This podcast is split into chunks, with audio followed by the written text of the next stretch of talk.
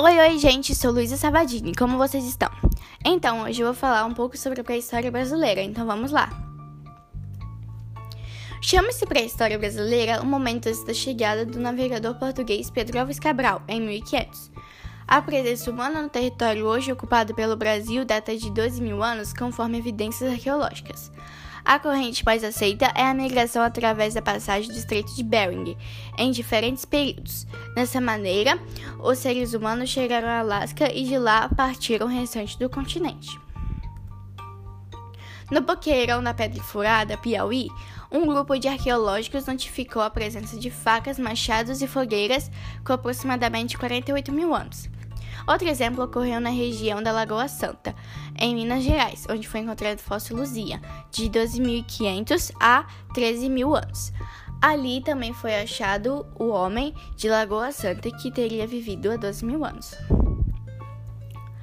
Vocês acharam que não ia ter problemas na pré-história brasileira? Vocês estão enganados, porque o conceito de pré-história determina questões anteriores ao surgimento do homem na Terra.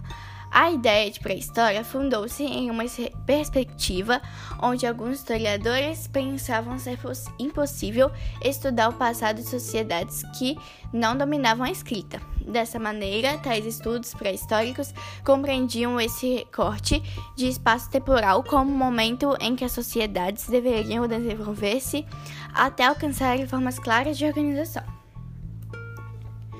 Sobre os povos, os samaquis são formações constituídas principalmente de conchas de moluscos, formadas ao longo de milhares de anos pela população que habitavam regiões litorâneas. Essas conchas eram destacadas após o consumo dos moluscos, formando imensas montanhas, apesar de conhecermos o caso no litoral brasileiro, como em Santa Catarina, onde se encontram os maiores do mundo, Há indícios de sambaquis na Europa, na, na Europa, na, na América e na África. A conclusão sobre o nosso assunto é que no território brasileiro foi ocupado durante a toda a pré-história, cerca de 50 mil anos atrás. Alguns dos sítios arqueológicos mais importantes do Brasil encontram-se no Piauí, Amazonas e nos litorais, principalmente do Sudeste. Nesses sítios arqueológicos foi possível encontrar pinturas rupestres, resquícios de fogueiras, entre outros vestígios de sobrevivência.